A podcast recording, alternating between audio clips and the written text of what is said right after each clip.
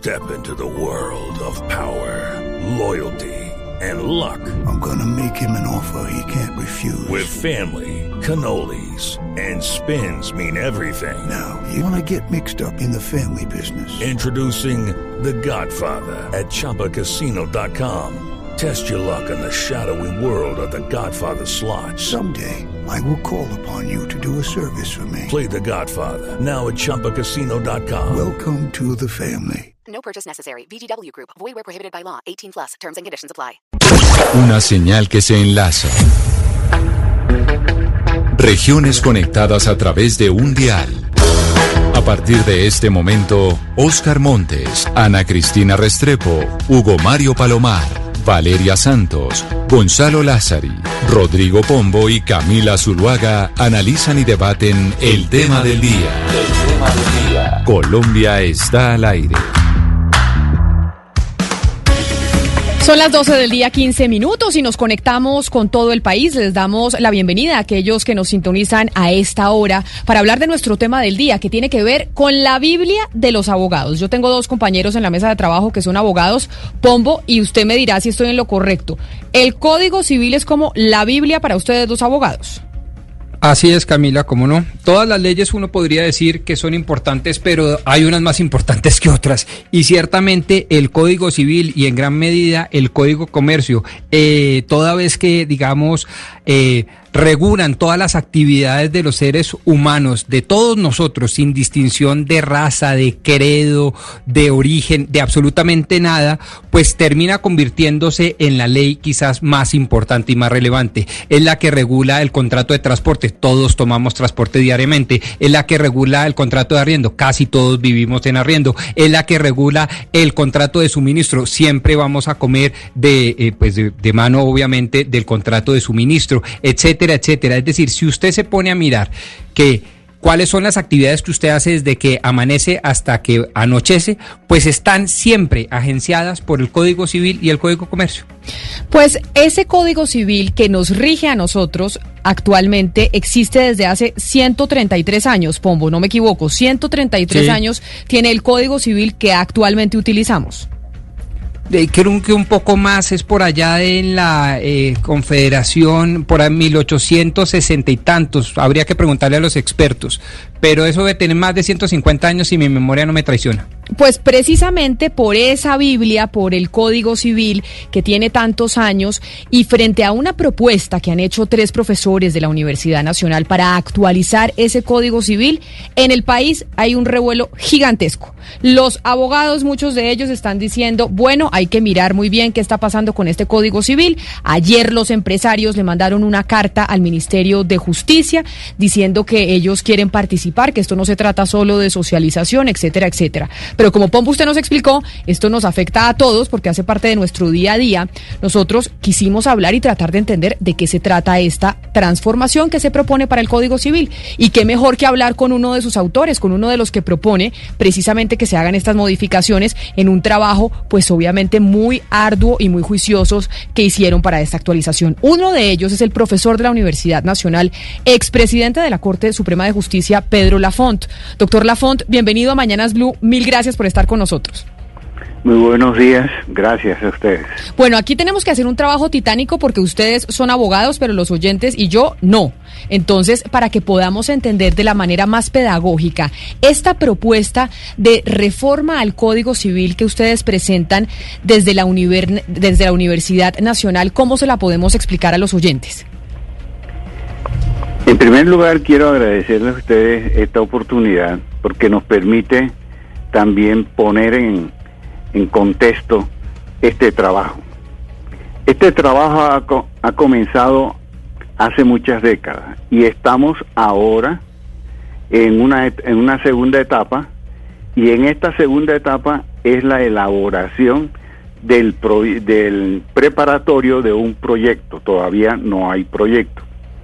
Esa elaboración preparatoria cumplió una fase que es una fase eminentemente académica, no solamente dentro de la, de la facultad de la Universidad Nacional, sino con participación de otros profesores de otras universidades. Pero entonces ahí déjeme, yo lo interrumpo, profesor Lafont. Entonces. la primera etapa que empezó de esta reforma del Código Civil, que como repito es la Biblia de ustedes los abogados, Sí. ¿empezó cuándo? ¿Y quién empezó con esa primera etapa de reforma al Código Civil? Empezó una primera etapa, empezó en la década del 60, una segunda etapa en la década del 80 en la cual participamos y estamos en una tercera etapa ahora que es actualizando preparatoriamente este proyecto, que fue lo que se trató de divulgar en los en la página de la Universidad Nacional y se divulgó en septiembre. Estamos ahora ya en una fase que es que llamamos socializar, que es vincular a todos los especialistas y a todos los sectores eh, que involucra el Código Civil, donde está la sociedad en general. Como usted dice, eso toca a todos los miembros de esta sociedad, pero también vamos a consultar a todos los sectores sobre el particular. Pero como Entonces- están en la socialización y de hecho el Ministerio de Justicia está prestándose como mediador también para esa socialización del proyecto que ustedes pues llevan trabajando décadas, como usted nos explica. Pero entonces, ¿por qué las quejas? Porque veíamos ayer, por ejemplo, el- los empresarios, el gremio empresarial, a través del Consejo Gremial, dijeron, oiga, es que esto no puede ser simplemente de socialización. Aquí semejante proyecto de implicaciones tan profundas para Colombia a nivel nacional e internacional, pues no se puede simplemente socializar, sino se tiene que invitar a todas las partes a que construyan esta reforma al Código Civil. ¿Por qué estas críticas? estamos en esa etapa. Ahora estamos eh, precisamente en esta etapa donde van a participar todos y ya empezamos precisamente este tipo de participación. Estamos con todas las universidades, ya empezamos con las cámaras de comercio y vamos con todos los sectores económicos, sociales que se sientan involucrados y la sociedad en general. ¿Por qué? Porque esto, como ustedes lo anunciaron, va a tocar a todo el mundo y queremos que todo el mundo participe sobre el particular, a fin de que puedan realmente eh, entrar a dar sus opiniones e inclusive recomendaciones, e inclusive propuestas. Ya hemos recibido muchas propuestas para tenerla en cuenta en la integración sobre el particular y ya corresponderá al ministerio entrar a organizar y a, a evaluar todas y cada una de estas participaciones sobre el particular. E inclusive Doctor entendemos, entendemos de que y justificamos de que mucha gente haya manifestado inquietud porque es un trabajo arduo en donde tenemos que poner a consideración muchas cosas y se contempla todo lo que es- son las relaciones privadas de los particulares, no solamente de los empresarios, de los las familias, lo que son las relaciones contractuales, las relaciones de los bienes, etcétera, etcétera. Eso toca a todo Pero el mire, mundo doctor y Lafont- ojalá todos Es que yo creo que, que es importante para que los oyentes nos entiendan, porque si bien hay una polémica alrededor de ciertos artículos que se quieren introducir, hay críticos que dicen que es que esto quiere, lo que se quiere hacer es constitucionalizar los códigos y las relaciones privadas, etcétera.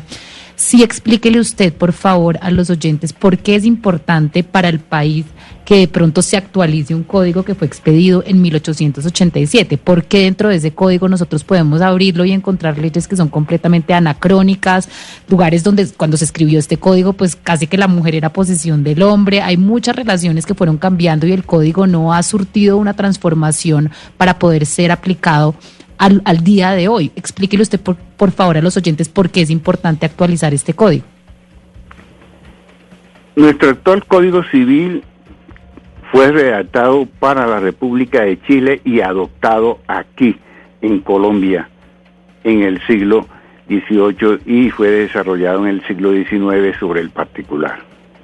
Desde luego se basó en una realidad distinta a la actual y ha sufrido innumerables modificaciones.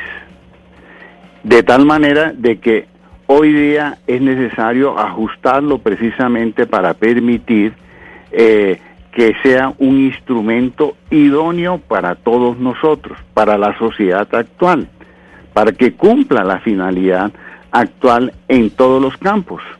Por esa razón, entonces, se tiene esa propuesta mirando a que no solamente se regule las relaciones actuales, sino pueda servir para el futuro como, como se pretende sobre el particular, tomando como única directriz lo que es la orientación constitucional actual, con los tratados internacionales y dejando de lado cualquier tipo de, de controversia de tipo político que esas se, se manejan es dentro del Congreso sobre el particular. Entonces, esa es la necesidad que ahora se plantea. Por eso es que hay que involucrar a todos los sectores para que los sectores todos empiecen a participar dentro de la organización que pueda dar el ministerio sobre el particular. Pero precisamente en eso estamos, doctor Lafont. En eso estamos. Y usted como usted como uno de los tres autores que ha trabajado en este proyecto que se está socializando de actualización del Código Civil nos explica las razones. Pero ahora permítame saludar a Fabricio Mantilla, que es abogado egresado de la Universidad del Rosario, también docente universitario y con especialización en Derecho Civil, que entiendo, el doctor Mantilla, pues tiene unas observaciones también y unas críticas como mucha gente a ese proyecto que, Claro, que se está claro. socializando. Profesor Mantilla, bienvenido usted también a Mañanas Blue, gracias por estar con nosotros.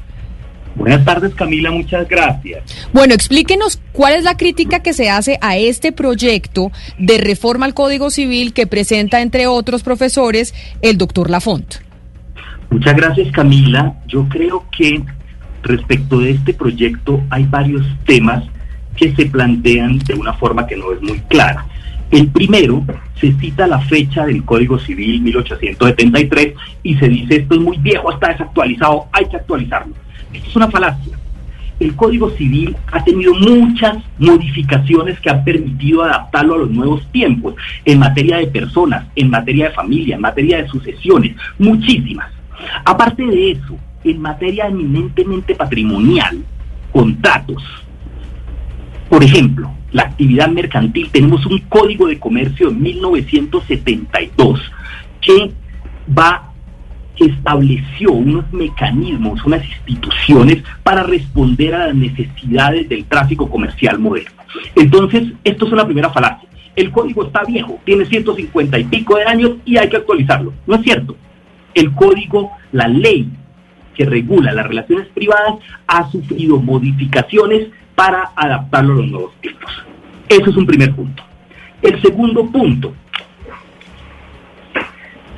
necesitamos modernizar. Y entonces se parte del supuesto de que lo moderno es bueno, mejor que lo antiguo. Sin embargo, este discurso de la modernización esconde las verdaderas razones del cambio. ¿Qué se quiere cambiar? ¿Por qué? ¿Por qué nueva institución se quiere cambiar? ¿Por qué razones la nueva institución va a ser mejor que la anterior? Esto creo que es una segunda falacia.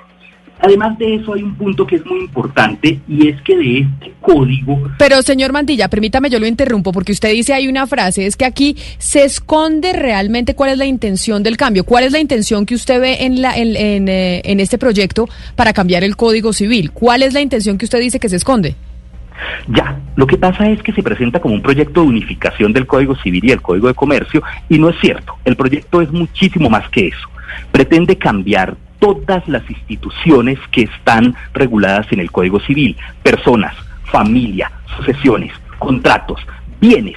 Y cuando entramos a mirar estos temas nos damos cuenta de que el cambio sería radical. El cambio respecto de la...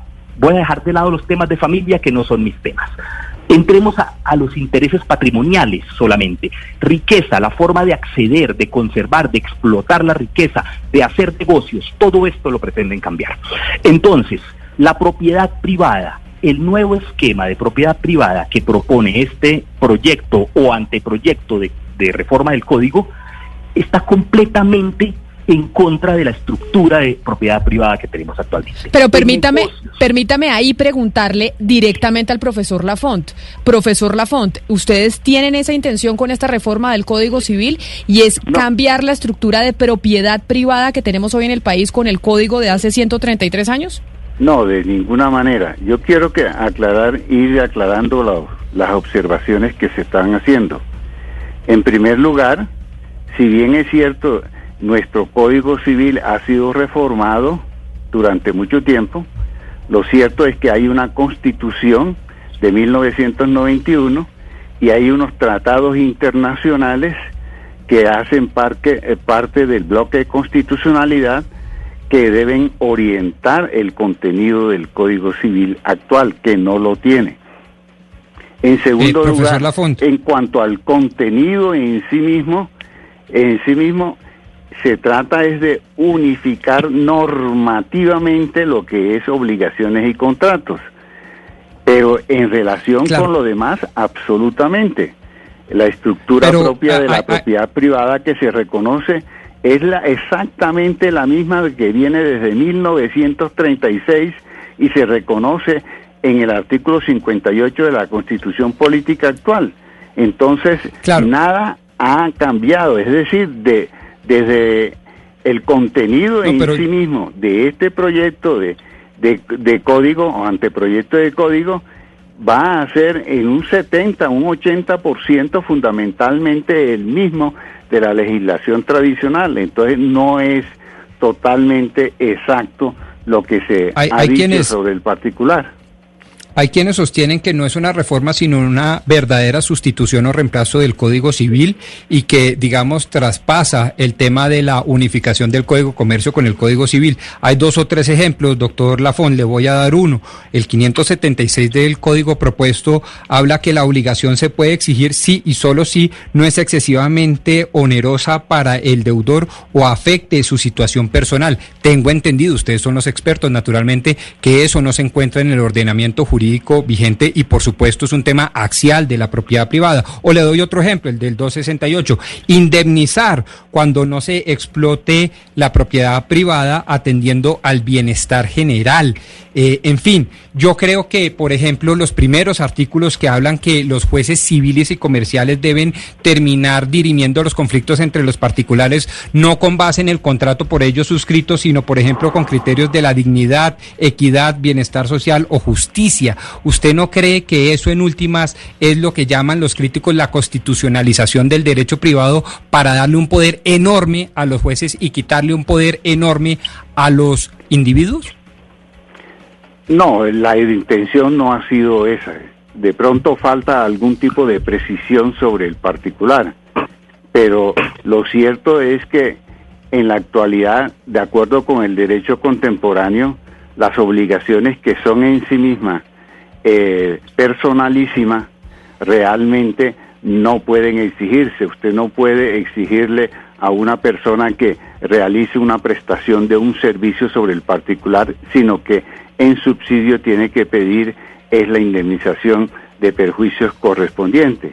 Ahora, en cuanto a la interpretación, son las reglas que establece la Constitución y que ha di- dicho la jurisprudencia sobre el particular.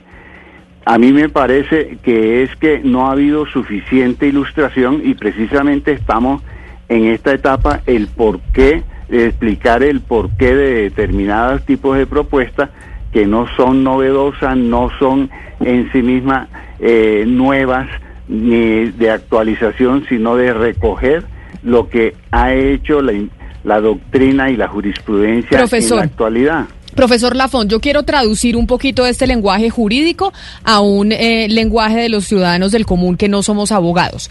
Y es eh, frente a esto que están discutiendo usted con mi compañero Rodrigo Pombo. Y es, usted dice, hay que unificar porque tenemos la constitución del 91 y hay muchas cosas del Código Civil que no tienen en cuenta normatividades que se establecieron con la, con la constitución del 91. La constitución es mucho más garantista. Y entonces hay gente que tiene los pelos de punta. ¿Por qué? Para ponerle un ejemplo, si yo tengo un apartamento y arriendo mi apartamento, como mucha gente tiene apartamentos para arrendar. Y en el contrato dice que la señora a la que yo le arriendo el apartamento me tiene que pagar un millón de pesos, dos treinta de cada mes. Según esta reforma, lo que me explican a mí, dígame si es correcto o no, que se propone al Código Civil, lo que se permitiría es que cuando yo vaya ante el juez, porque la señora me dejó de pagar, resulta que el juez simplemente tiene como insumo el contrato, pero el contrato no es lo que determina si ella debe pagarme o no, sino si ella tiene plata, si de pronto se le murió el esposo, se quedó sin trabajo, tiene una condición muy precaria, entonces el juez puede llegar a determinar que simplemente ella no tenía las condiciones para pagarme, por más de que el contrato diga que me tenía que pagar.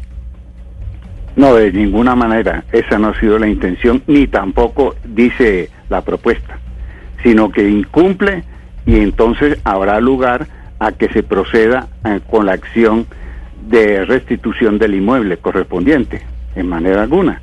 Por eso eh, digo de que de pronto no ha habido la suficiente ilustración y precisamente estamos en la etapa en donde debe participarse para eh, ventilar si hay realmente alguna duda sobre ese aspecto y hacer las aclaraciones o precisiones sobre el partido. Pero el particular. Por eso permítame entonces ahora saludar a Jorge Oviedo, que es el director del Departamento de Derecho Privado de la Universidad de La Sabana. Porque entiendo, doc- doctor Oviedo, profesor Oviedo, bienvenido también a Mañanas Blue. Entiendo que sí existe y la mayor preocupación que, que hay sobre el proyecto, y por eso acá está el profesor Lafont que nos está muy amablemente explicando de qué se trata, es sobre la propiedad privada en particular. Explíquenos, profesor Oviedo, por qué existe la preocupación. Doctor Oviedo. A ver, es profesor Oviedo, creo que se me distrajo y estaba por ahí. Pero entonces le pregunto a usted, eh, doctor Mantilla, explíquenos por, doctor Oviedo, ¿me escucha? Sí, perfectamente. Ah, es que creo que no le habían abierto el micrófono. Por favor, concentrémonos en la operación. Profesor, profesor Oviedo, explíquenos, por favor, cuál es la preocupación que tienen eh, ustedes frente al tema de la propiedad privada. Que es que acá está el profesor Lafont para respondernos y darnos su explicación muy amablemente. Perfecto, muchas gracias. Buenos días para todos, toda la mesa, eh, los eh, que participan en, en el programa, el profesor Lafón, el profesor Mantilla y a, todo, a toda la audiencia. Em, voy a permitirme, digamos, la licencia a partir de su pregunta de agregar un par de cosas, uniéndome a las preocupaciones del profesor Mantilla, pero diciendo claramente lo siguiente. Eh, además del tema de la propiedad, al que en pocos segundos me voy a, a remitir expresamente, una gran preocupación, o la gran preocupación, la primera que asalta a todos es cuál es la necesidad y cuáles son los problemas que se pretenden resolver con el código, porque yo coincido con la, la- la afirmación del profesor Mantilla cuando dice que de pronto nos valemos de caricaturas para criticar los códigos vigentes, es decir, que fueron expedidos en el siglo XIX, en el siglo XX, entonces que no se adaptan a la realidad.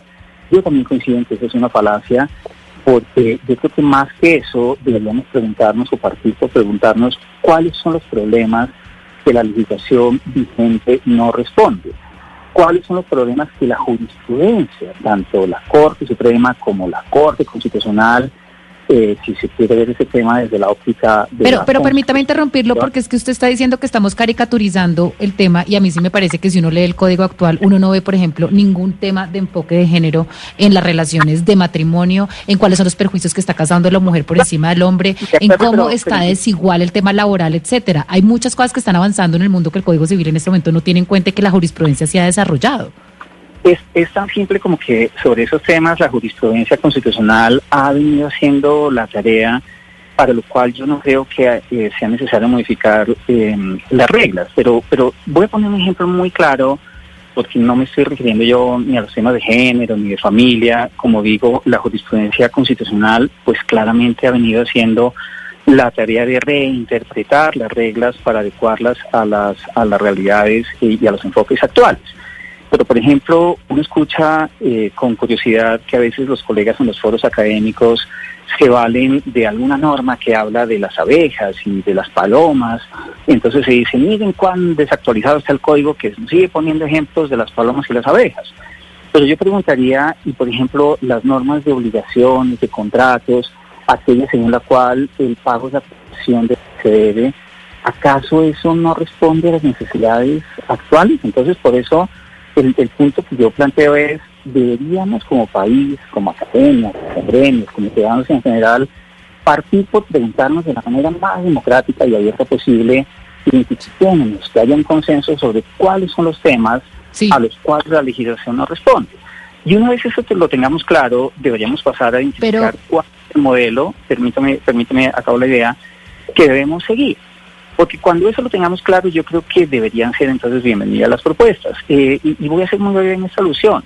Es, por ejemplo, lo que han hecho otros países. El, eh, eh, Alemania, en la reforma del año 2002, eh, que es la gran reforma alemana al derecho de las obligaciones, y los contratos, partió por preguntarse qué de la legislación actual o, o vigente sirve y lo que no pero permítame preguntarle- actuales, eh, revisemos. Permítame preguntarle porque, porque usted está diciendo que, que la Corte Constitucional ha hecho ya, digamos, suficiente desarrollo jurisprudencial para estar al día con nuevas realidades de relacionamiento personal o de, digamos, lo que uno entiende hoy en día por matrimonio o por familia o perspectivas de género, etcétera. Pero ¿por qué tenerle miedo entonces a que el Código Civil en la ley incorpore esto y yo no me tenga que ir a lo que dijo la Corte Constitucional? Esto no Exacto. generaría seguridad jurídica, poderlo integrar y tener algo ordenado yo no tener que ir a la Corte Constitucional, sentencia, ta, ta, ta, buscar el bloque de constitucionalidad para poder interpretar la nueva idea de matrimonio o la nueva idea Claro. de, de, de, de- de familia, porque, porque eso para que- ustedes es, es, es una amenaza. Y no, y, más, y más que un temor y, y sobre estos temas específicos que tú estás contando, pues uno podría decir básicamente es que la sociedad es cambiante. Y uno, de hecho, ni siquiera tendría que decir, no, pues como la sociedad cambia, entonces reformemos todas las leyes. Hay leyes antiguas que por vía de interpretación, obviamente, se pueden actualizar al- o adecuar a los tiempos modernos. Y para el tema de la propiedad concretamente, yo sí creo que hay, comparto con el profesor Mantilla, dos grandes temas que sí nos deben preocupar como sociedad y es el modelo de propiedad y de, y de contrato que se quiere adoptar. Pero con otro detalle, que yo de verdad quisiera llamar la atención de la manera más cariñosa inclusive posible. Permítame, eh, doctor Oviedo. actores, y, permíteme, permíteme acabar esta idea, Sí, es, es que- es la siguiente, ¿por qué no hay una exposición de motivos? ¿Por qué no se le dice al país cuáles son los temas a solucionar? Eh, qué, qué, qué, qué- ¿Cuáles son los modelos hacia los cuales se ha visto? Porque ese tema no es claro. Los redactores han dicho que es que no quiere haber una, no quiere redactar una exposición de motivos para que eso no influencie el pensamiento de los jueces, lo cual es altamente contradictorio con la propuesta, porque en la propuesta, en la, la norma cuarta, si ustedes saben, el artículo cuarto, se dice... Es uno que de los principales criterios de interpretación, de correcto. interpretación. Claro, lo cual Sí. es altamente, altamente contradictorio. Pero, pero permítame, doctor Oviedo, me disculpa eh, interrumpirlo porque tenemos del otro lado y hay que respetar también la otra visión del doctor y ex magistrado y consejero Pedro Lafont Pianeta. Y Pero además leer el, el autor, el autor del proyecto, entre otros. Uno que- de los, sí señora, es correcto, sí señora, Mire. uno de los autores y, y además un reconocido jurista, pero eh, le voy a leer simplemente dos far- eh, eh, frases eh, del artículo propuesto 576. Pero, pero porque traduzcámoslo usted dice poco que el- porque ustedes entre No, no. abogados se entienden, pero todos los oyentes no todos son abogados, entonces Es que cuando ustedes usted leen le una parte del código. del contrato de arriendo, el, el, el profesor eh, Lafont dijo, ese no es el espíritu. Puede no ser el espíritu, creámosle, por supuesto, al doctor Lafont. Pero en la realidad, eso es lo que está sucediendo. Cuando se, el proyecto dice que el cumplimiento de la obligación podrá exigirse judicialmente siempre que sea posible y no excesivamente oneroso para el deudor, pues el espíritu queda en un tercer o quinto lugar, porque lo cierto es que la propuesta trae este tipo de disposiciones. Otras disposiciones, que las relaciones entre particulares pueden ser dirimidas a través de criterios constitucionales muy importantes, pero en el mundo constitucional, como la dignidad. ¿Qué es la dignidad humana en últimas? Ni la propia Corte Constitucional lo sabe. La equidad, el bienestar general o la justicia. Llevamos más de 2.500 años tratando de saber qué es justicia y ni siquiera los más importantes filósofos saben qué es justicia. ¿Por qué ahora vamos a dejar una relación contractual entre Camila Zuluaga y Rodrigo Pombo al garete de la inseguridad jurídica que sea un juez que nos diga, no, es que para mí esto no es justo o si es justo? ¿No le Profesor- parece eso una inseguridad jurídica? Profesor Lafont. No, yo creo que hay que hacer referencia a lo que se ha dicho. En primer lugar, ciertamente todo lo relativo a lo que dice el doctor Oviedo en relación con obligaciones, todo queda allí recogido. Pero hay muchas cosas que realmente no, va- no están dentro de la legislación. ¿A quién se le ocurre, por ejemplo, hoy día negar que una forma de pago es la transferencia electrónica que se hace mediante eh, los medios electrónicos actuales? ¿A quién, se, quién niega hoy día de que se celebran determinados contratos a través de medios electrónicos y ellos no están eh, involucrados dentro de la legislación? Ahora, en cuanto a la exposición de motivos, tienen razón en que lo que se hizo en la primera fase es avanzar una propuesta, pero que la exposición de motivos saldrá realmente es cuando eh, se termine esta otra fase donde participen y se hagan todos los ajustes de todos los sectores sobre el particular.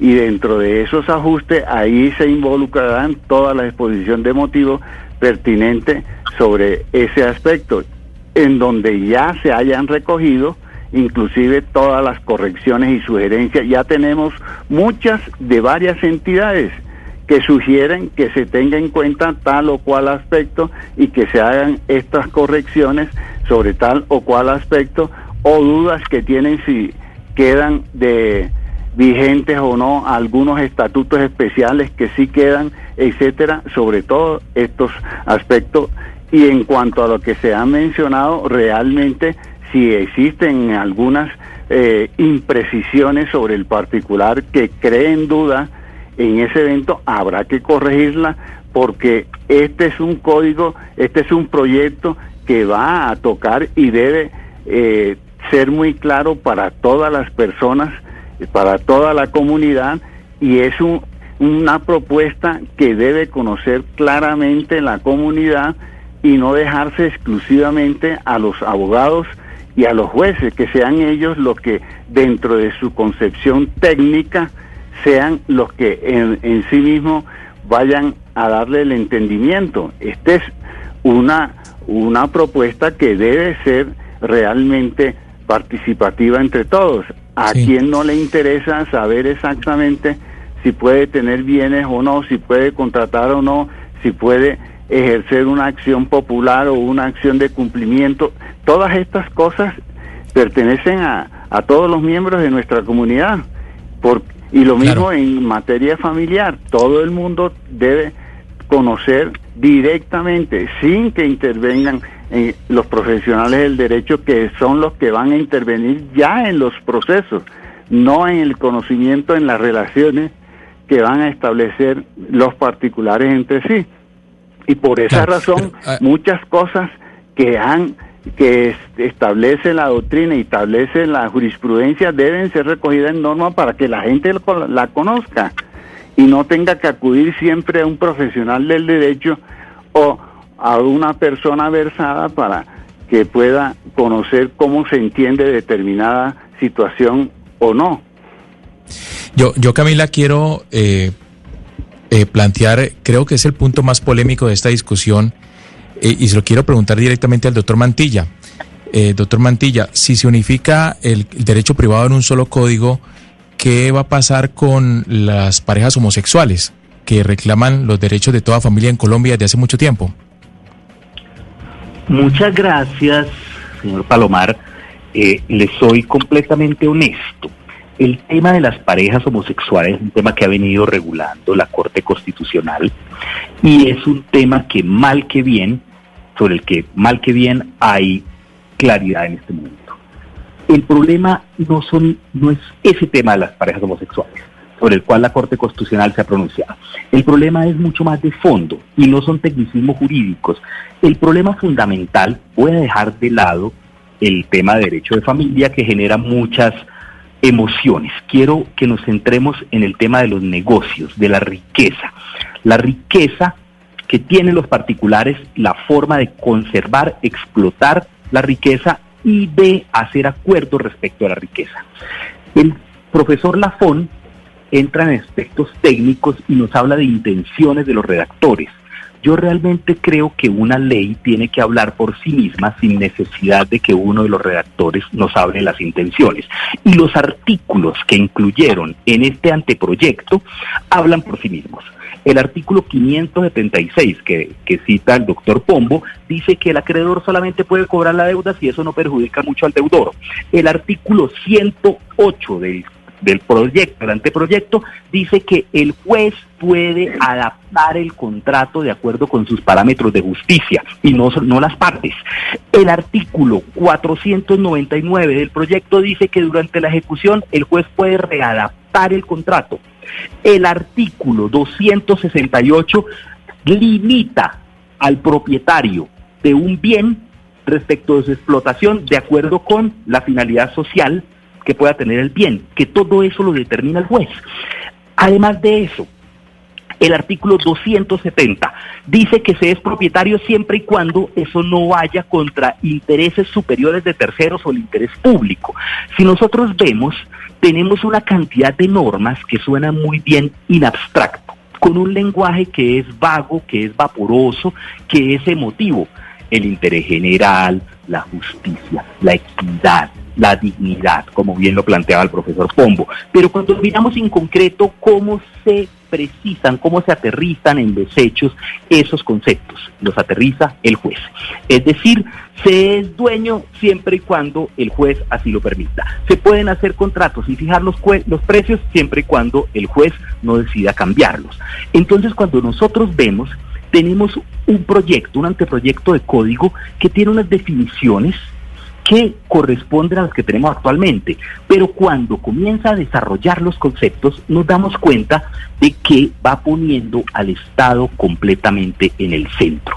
Está acabando con la libertad para hacer negocios, está acabando con la autonomía de los particulares para conservar su propiedad, para hacer sus negocios y está poniendo todo esto en cabeza del Estado, no del Estado centralizado, porque cuando es el Estado centralizado, esto corresponde al esquema económico del comunismo. No, no es comunista.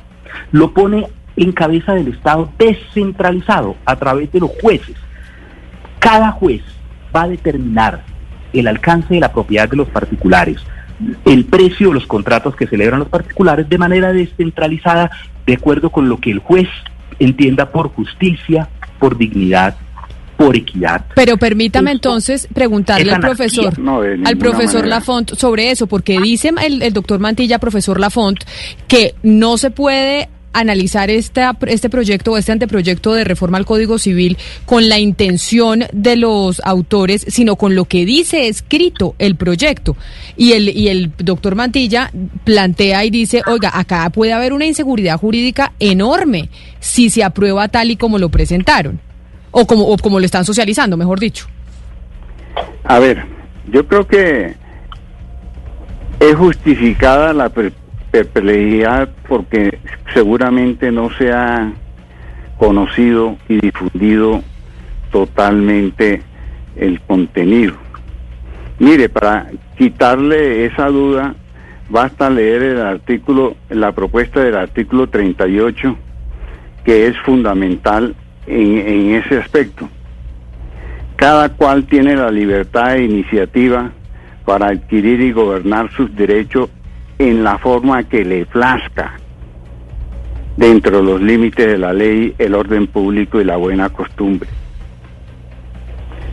Sigue, que se protegen las actividades económicas y relaciones en todos los mercados Todas las personas gozarán de las libertades, derechos y protecciones consiguientes en materia de emprendimiento, empresa, producción, comercialización, competencia, consumo, contratación, importación, exportación, bienes y servicios, etcétera, etcétera.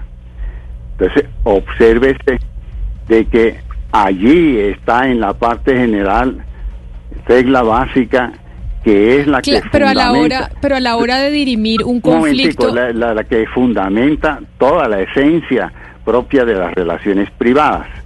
Ahora en relación con los puntos que hace mención el doctor Mantilla eso se refieren a aspectos de tipo particular a fenómenos particulares de excesiva desprotección de límites en relación con el ejercicio, etcétera, que ya existen sobre el particular y que en caso de, conflictos, desde luego, la última instancia la tienen los respectivos jueces, pero si eso crea alguna duda de que en ellos se va a desplazar toda la, la posibilidad de la definición de la relaciones privadas, no, en absoluto, en absoluto. Los particulares tienen su propia reiniciativa y forma de poder regular eh, sus situaciones sobre el particular y se tendrá en cuenta ese aspecto sobre el particular.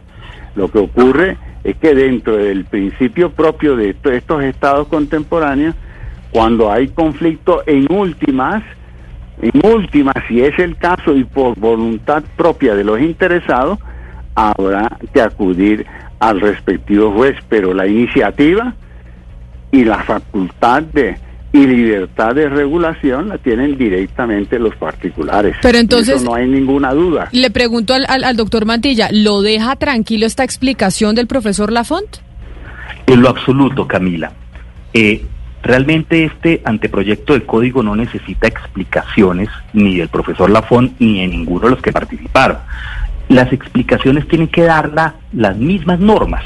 Y lo que el anteproyecto tiene una particularidad, porque se debe analizar en dos niveles distintos. Tiene un nivel de definición donde define el artículo 267 la propiedad y los artículos 478, 505 definen aspectos fundamentales del contrato y son exactamente iguales a los que tiene el código actual.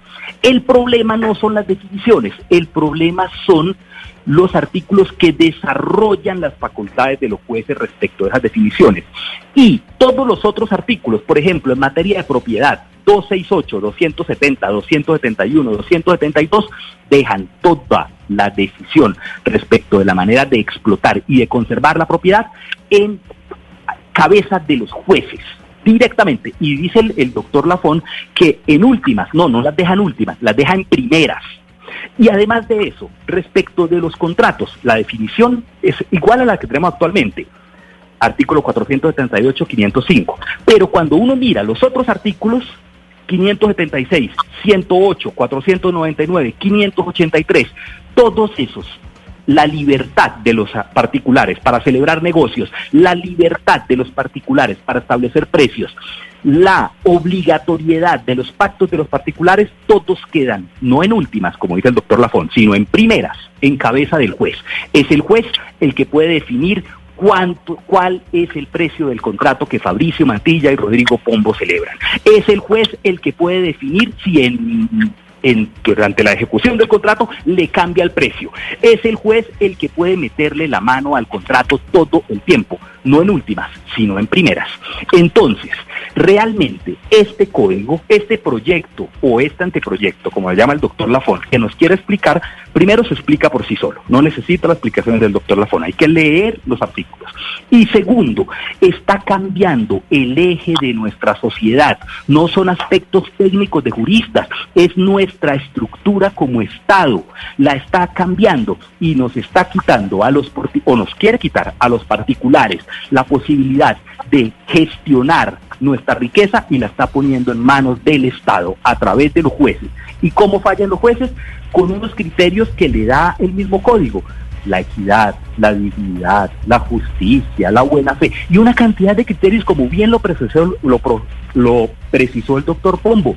Unos criterios completamente vaporosos y emotivos que tocan más al corazón del juez en cada caso que a una seguridad que nos ofrezca el sistema. Y nos dice el doctor Lafón, en últimas, no, quiero resaltar eso, en primeras es de entrada ese anteproyecto de código el que pone todo en manos del juez y no de los particulares. Pues esto es un abrebocas del debate que se está dando en el país entre los abogados. Sé que es un debate técnico, pero como nos explicaba Rodrigo Pombo, empezando el tema central, pues esto nos afecta a todos, porque el Código Civil rige nuestras relaciones del día a día. Y sé que tendremos que hacer una segunda parte, lamentablemente en radio, pues el tiempo no es tan largo, pero sabemos que están en la socialización y seguiremos, profesor eh, Pedro Lafont eh, pues básicamente tratando de entender de qué se trata esta propuesta y cómo todo el país va a hacer sus críticas, así como las hace el profesor Oviedo, como las hace el profesor Mantilla y quienes defienden para generar una la mejor actualización del Código Civil eh, posible. Profesor me, Lafont. Me parece, me parece muy bien y todas estas inclusive observaciones y críticas se tendrán en cuenta para hacer las aclaraciones y correcciones que sean pertinentes para mejor eh, conocimiento de la sociedad en general. Profesor Pedro Lafont, mil gracias por atendernos. Feliz resto de día para usted. Gracias a usted y a todos los panelistas. Un saludo muy especial, doctor Mantilla. Mil gracias también por haber estado con nosotros y habernos dado pues unas pinceladas de esas críticas que tienen al código, al proyecto. Muy gentil, muchísimas gracias. Profesor Jorge Oviedo, lo mismo para usted. Mil gracias por haber participado con nosotros. Muchas gracias para usted, para el doctor Pombo y para todos. Buenas tardes. Y así, profesor Pombo, porque usted también es profesor, pues seguiremos tratando de entender este, este, este debate que hay alrededor de este código y de la propuesta que hace la Universidad Nacional.